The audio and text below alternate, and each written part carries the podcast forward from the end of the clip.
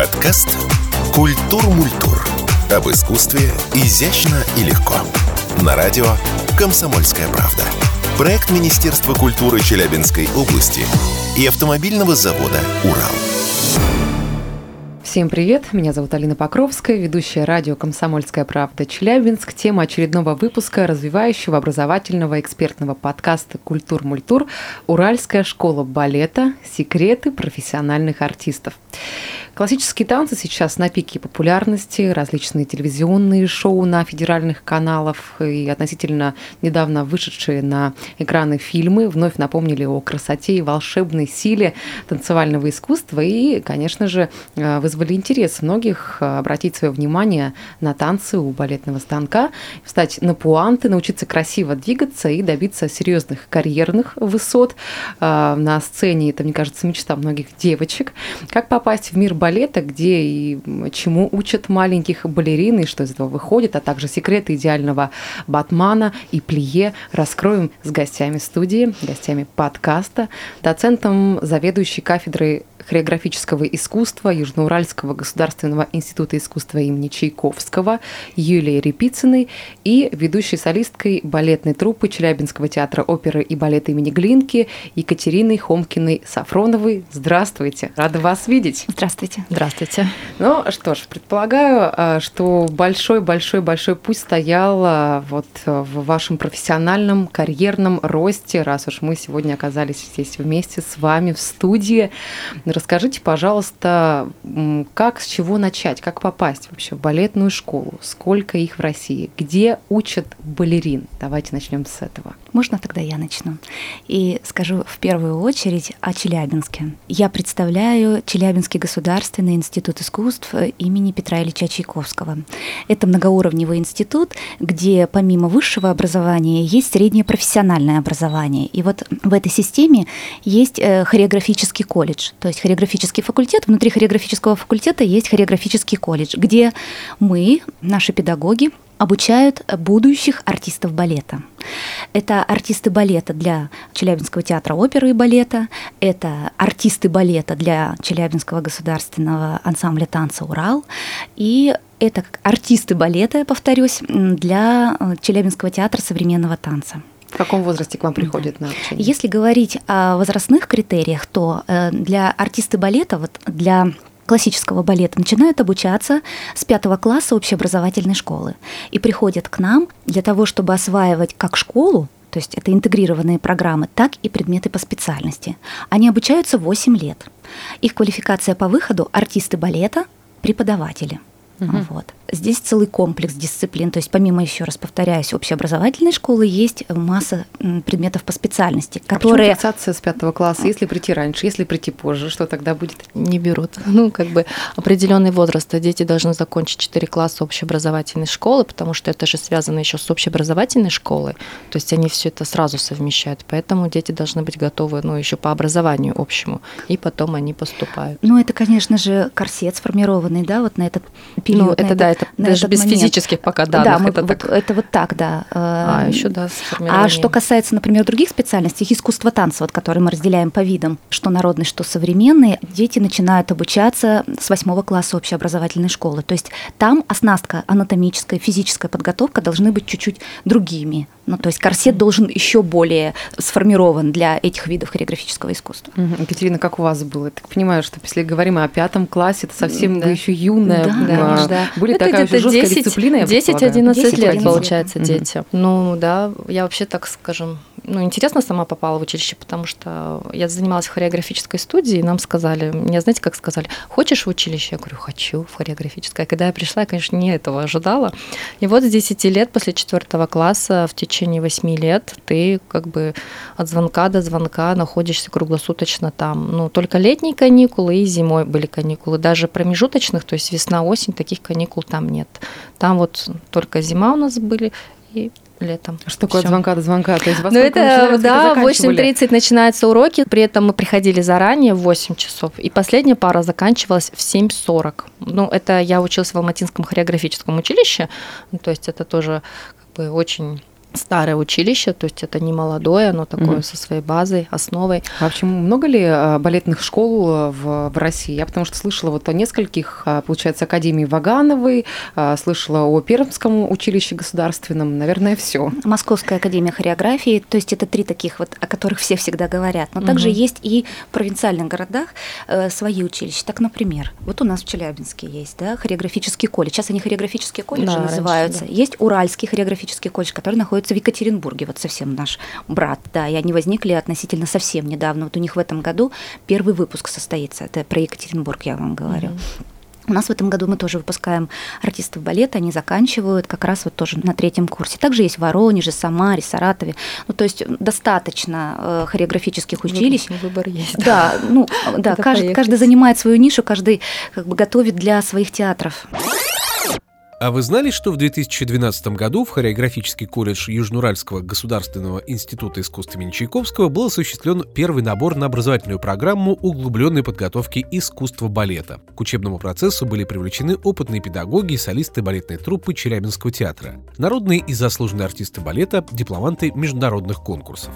Нынешние выпускники работают как в Челябинском государственном академическом театре оперы и балета имени так и в театрах Москвы, Санкт-Петербурга и Екатеринбурга.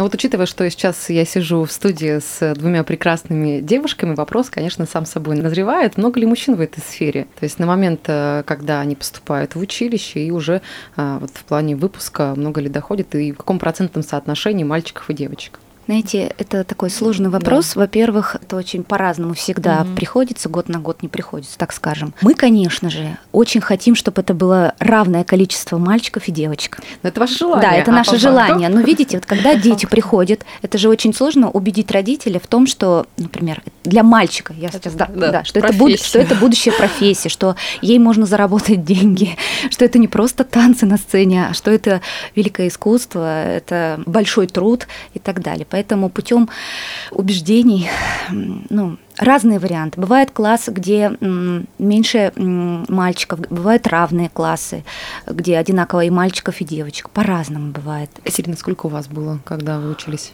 мальчиков? А, у нас вообще был выпуск, э, ну не выпуск, а начальная когда мы пришли в пятом классе, у нас было пять классов девочек и, по-моему, три класса мальчиков.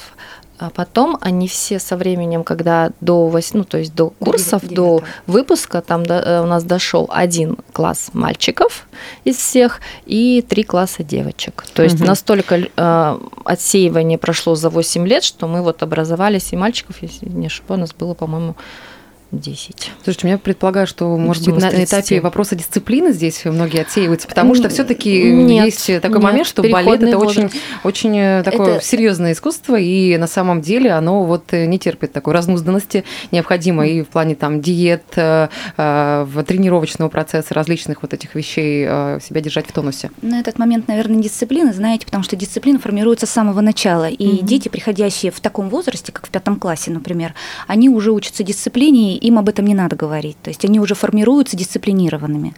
А что касается отсева, это, конечно же, возрастные особенности. Да, то есть что девочка начинает переходный изменяться, возраст. переходный возраст, пубертатные периоды различные, то есть раздаваться где-то на то, на что не рассчитывали в, в маленьком. Угу. Какие-то природные воз... факторы, факторы да, да там... болезни, допустим, у нас многие девочки, у кого-то сердце начало, допустим, не выдерживать. Именно в переходный такие, да, возраст. Вот, возраст. Угу. Вот эти возраста, они вот приводит к тому, что вот многие сами просто уходят, потому что ну, они понимают, что они не справляются с нагрузкой, там, с учебой. А какой нагрузке что... идет речь? Как у вас вот выстраивались mm. репетиции? Сколько часов это занимало вот в возрасте, когда вы учились, и уже сейчас? В училище, вот, допустим, в любом случае идет два урока, академический час, как он, он зовется, э, классика, то есть это классический урок у нас.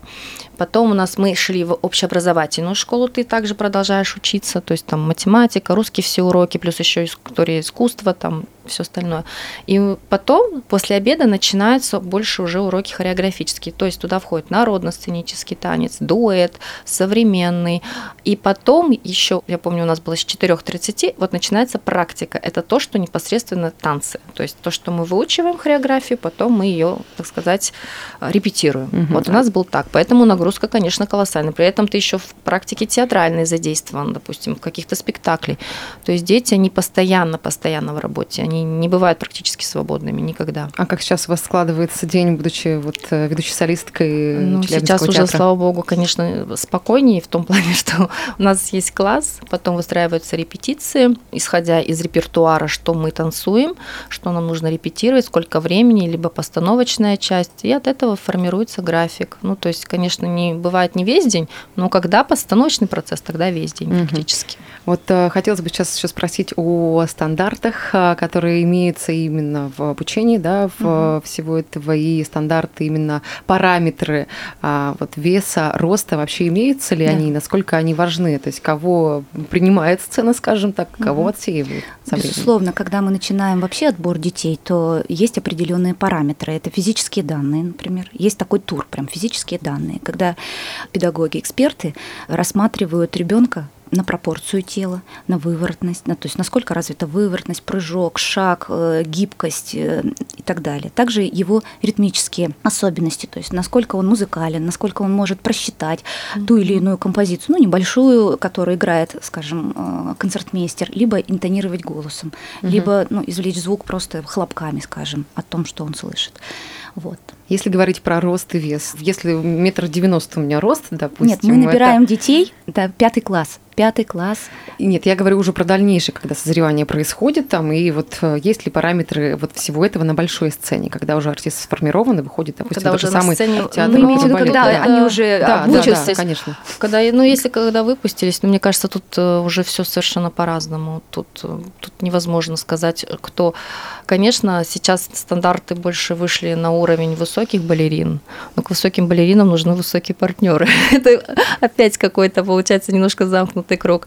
Ну, как бы самый, наверное, стандартный рост вообще, конечно, это где-то 170. Он считается и не сильно высоким, да, и не низким. Ну, как бы, поэтому а с другой стороны, у нас есть разные балерины, которые есть и метр пятьдесят, и есть и метр восемьдесят. Это будет очень индивидуально. Тут, наверное, приоритетность в пропорции, получается, отношение роста и веса Возможно, ну... превалирует, потому что когда вот тему заданную я прочитала о том, что будем разговаривать э, с а, балеринами, да, с придут к нам деятели искусства, а, сразу визуализировала, что будут очень стройные, красивые девушки, потому что об этом всегда много говорят, что вот у балерин особая диета есть своя, а, если да, если это так, то давайте вот маленько Э, завесу тайны приоткроем, как вообще выстраивается рацион, э, чтобы вот э, порхать как бабочка на сцене. Ну, понятно, конечно, что в любом случае любой артист должен держать себя в форме, потому что помимо того, что я самостоятельно танцую, я танцую еще с партнером, который должен меня поднимать, делать высокие поддержки. Для него это тоже имеет значение, потому что помимо того, что он сам танцует, он еще и должен ну, как бы с партнершей совладать, скажем так. По поводу диеты, питания, ну, тут тоже очень все индивидуально. Все знают прекрасно, если ты поправляешься, то ты должен похудеть. Но это в основном, я могу сказать, за ведущих артистов. Они ну, всегда держат себя в форме. Тот, кто надо, ну, как бы, они понимают, что им надо худеть, значит, мы худеем. А, и вариант того, что это диеты... на момент сезона работает театрального, и потом, когда ну, отпуска, по-разному. Все... Конечно, это все по-разному. В любом случае, ты во время сезона ты должен быть в форме. Ну, то есть ты должен ты артист балета, ты выходишь на публику, ты должен, ну, как бы соответствовать стандартам. Это работа со специалистами, с диетологами, с э, врачами ну, или все на индивидуальных показателях? Это все индивидуально. У меня, допустим, природа мне дала то, что я, как бы, грубо говоря, худая. То есть у меня нет таких проблем. Нет такого, что вы не завтракаете, там, нет, не обедаете, нет, только ужинаете нет, или наоборот? Нет. Единственный момент, когда я себя очень сильно держала, это после родовой период, когда ты восстанавливаешься. То есть это самый такой был мой большой вес. Поэтому быстро как бы, вернулись на сцену. Да. Ну, я вернулась, не скажу, что прям быстро, но через полгода уже, да.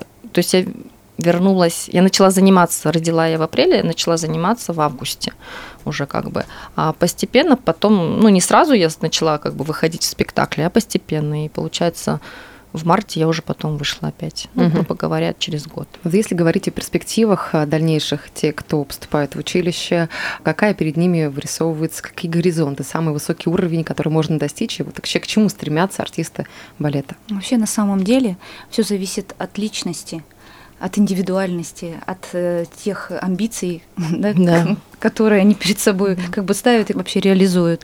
Можно пойти и танцевать в нашем театре, mm-hmm. можно уехать в Москву, можно уехать в Европу. То есть это все зависит от человека настолько, насколько он хочет себя реализовать и как реализовать. Mm-hmm. Сейчас же разный подход вообще даже с точки зрения классического танца. Да. То есть есть трупы, да, много. возможности. Внутри театра танцуется же не только классический репертуар, есть современные балеты, то есть есть какие-то авторские работы. И смотря куда артисту хочется в большей степени, туда он и идет. А вы знали, что Челябинский государственный академический театр оперы и балета имени Глинки – один из выдающихся театров России? Его здание находится в самом центре города и привлекает внимание своей архитектурой, выполненной в классическом стиле. Это высокие ступени, колонны, лепнина, герб Советского Союза на портике и статуи на куполе. Он очень напоминает Большой театр в Москве. У входа в здание возвышается памятник Михаилу Глинке. Зал театра вмещает 895 человек. Площадь сцены превышает 450 квадратных метров. Внутри расположены 200 различных помещений. Открытие театра состоялось 29 сентября 1956 года. С первых дней работы в афише Челябинского театра были не только лучшие произведения русской и зарубежной классики, театр настойчиво искал свой репертуар и активно сотрудничал с советскими композиторами и артистами балета. Насколько это достижимо? Потому что о том количестве э, училищ и заведений образовательных, о которых вы сказали, предполагаю, что очень сильная высокая конкуренция вот в этой сфере деятельности каждый занимает свою нишу.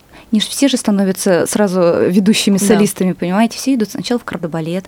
Ну, а в этой сфере, вот даже если мы будем проводить параллель с музыкантами, то вот эта миграция внутри.